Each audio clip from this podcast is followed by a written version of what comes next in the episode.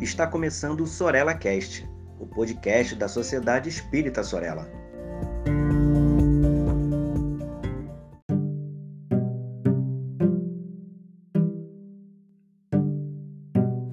Olá, queridos amigos, sejam muito bem-vindos a mais um episódio do Sorella Cast.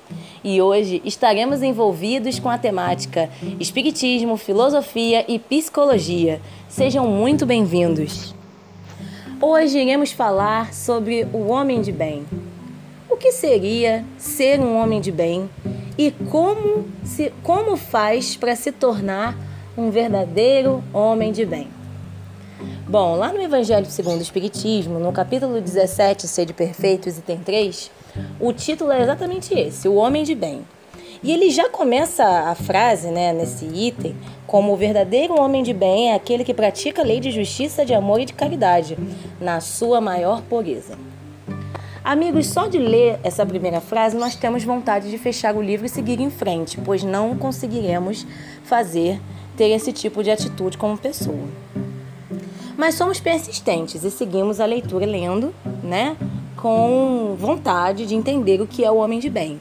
E quanto mais lemos, a sensação que temos é que mais distante estamos do que é ser um homem de bem. Ele fala de fé em Deus, de inspiração pelo sentimento de caridade, satisfação nos benefícios que distribui, é humano, benevolente, a primeira interrogação que fiz quando lia O Homem de Bem era como ser um, como faz para ser um homem de bem no planeta em que vivo? No trabalho em que trabalho, na minha família, não tem como ser homem de bem. No transporte em que pego para ir ao trabalho todos os dias, não tem como ser homem de bem. Como é que é homem de bem no trem lotado? Como é que se é homem de bem no ônibus, onde as pessoas são incompreensíveis e se empurram para por causa de lugar para se sentarem, para subir e descer no ônibus, não tem como ser homem de bem. Esse é o primeira, a primeira reação que temos. E aí seguimos para aquela velha história de que Jesus era Jesus e eu não posso ser Jesus. Como se estivéssemos muito distantes disso podemos observar que até o fato de falarmos do homem de bem é como se o homem de bem fosse alguém que não conhecemos, que existe e que mora provavelmente em Júpiter, não aqui. E que ele está lá e nós aqui. Nós não conseguiremos ser como ele ou ser próximo do que ele é. Mas irmãos, se esse capítulo, se esse item está no Evangelho segundo o Espiritismo, é porque sim, é possível.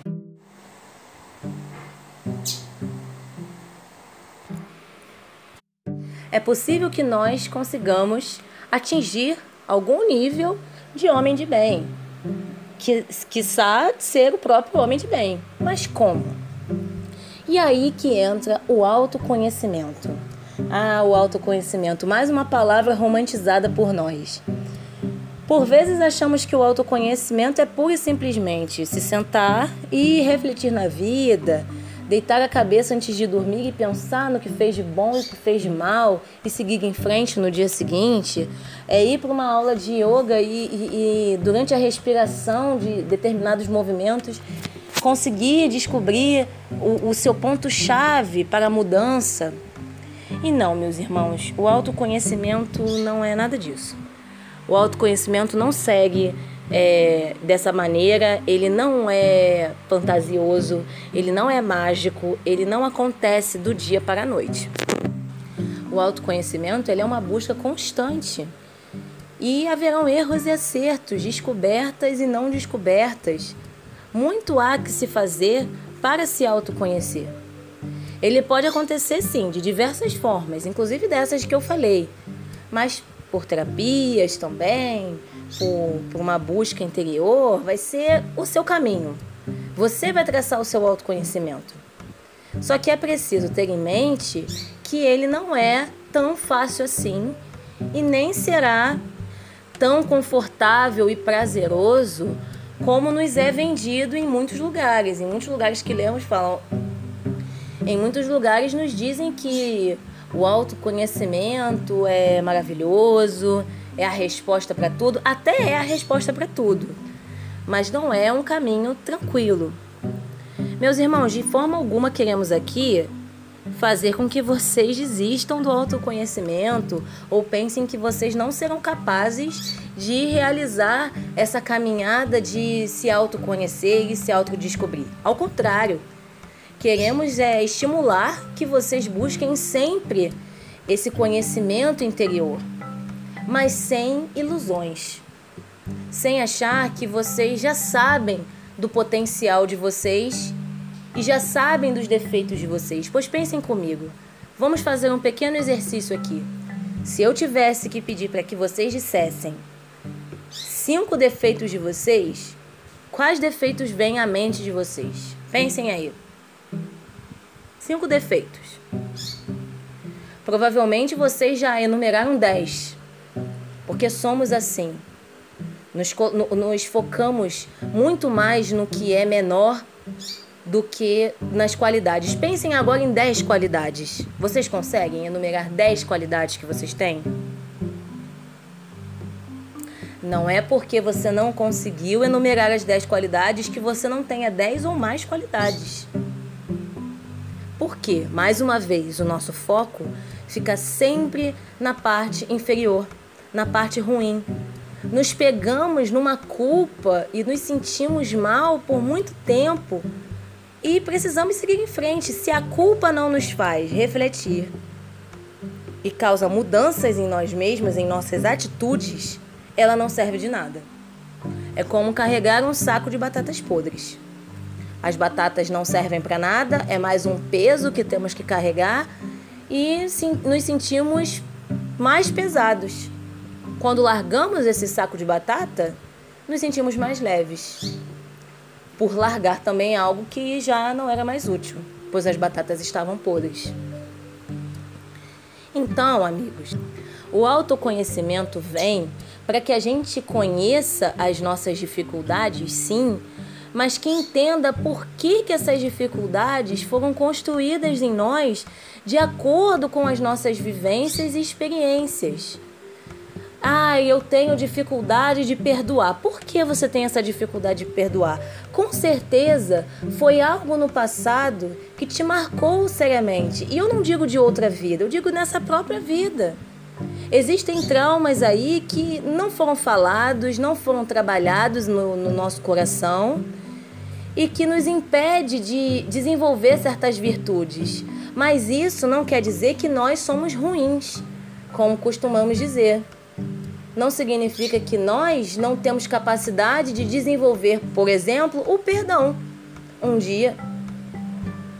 Não significa que nós não temos potencial também de, em outros aspectos da vida, sermos bons e nos aproximarmos sim do que traz no Evangelho o homem de bem. Mas para isso, mais uma vez, é preciso ter coragem de se autoconhecer de descobrir os momentos que em sua vida você mesmo foi uma pessoa talvez tóxica para o outro, talvez cruel. E quais os traumas embasaram essas atitudes que você aprendeu como verdade, aprendeu como certo a se fazer, mas que agora você não precisa ser mais assim. Você pode se, reinventar, se ressignificar. Além de tudo, se conhecer é também já observar em si as virtudes conquistadas, as boas atitudes, as qualidades que você tem. Quanto você já plantou, quanto você já fez pelas pessoas que estão ao seu redor. Sim, nós temos muito egoísmo e vaidade em nós ainda, temos sim.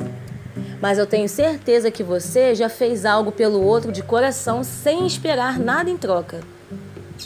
Eu tenho certeza que em você existe um amor muito grande por alguém, por uma única pessoa que seja na sua vida, que você nem sabe de onde vem esse amor todo, mas você faria de tudo por essa pessoa, sem pestanejar. E isso é a semente de Deus em nós. Isso é o potencial que nós temos de sim sermos verdadeiros homens de bem. Então não nos desesperemos diante dos erros que ainda iremos cometer. Quantas vezes a gente comete o mesmo erro de novo e fica se reprimindo uma semana, às vezes um mês, por que, que eu ainda faço isso? Por que, que eu não evoluo? Por que, que eu não consigo amanhecer como Jesus Cristo?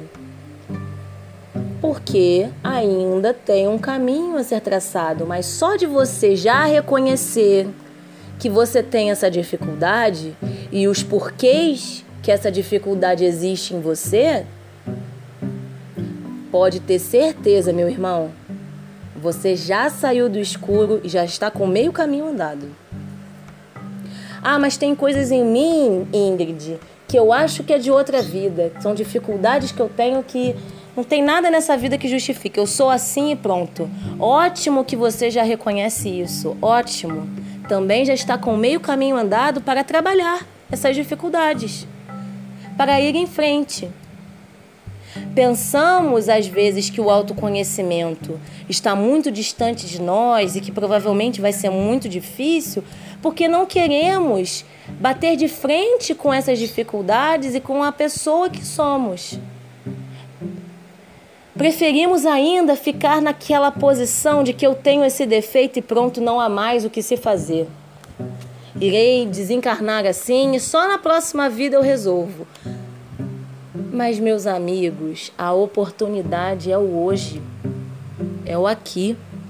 É essa vida que temos, é essa família que temos, esse trabalho que temos, esses colegas de trabalho que temos. A oportunidade é agora. Se estamos aqui, nada é por acaso. Se convivemos com essas pessoas, nada é por acaso. Só não podemos desistir de nós, desistir de nos melhorarmos. Não precisamos nos cobrar mais uma vez e cair pelo caminho da culpa por não conseguirmos atingir certos resultados emocionais e morais que gostaríamos de ter mas podemos nos dizer diariamente que é possível. É possível, sim, sermos melhores. É possível, sim, sermos hoje uma versão muito melhor do que fomos ontem. E então, aos poucos, nós estaremos enxergando essas oportunidades. Se sairmos de casa todos os dias pensando onde está a oportunidade que eu tenho para me tornar melhor, esse já é o começo do nosso autoconhecimento, esse já é o começo da nossa transformação para sermos verdadeiros homens de bem. Eu espero que essa reflexão tenha sido boa para todos nós no dia de hoje. E meus amigos, desejo que todos vocês fiquem com Deus. Um beijo.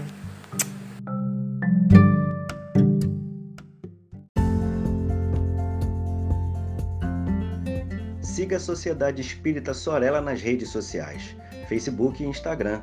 Inscreva-se em nosso canal no YouTube e fique por dentro de nossa programação.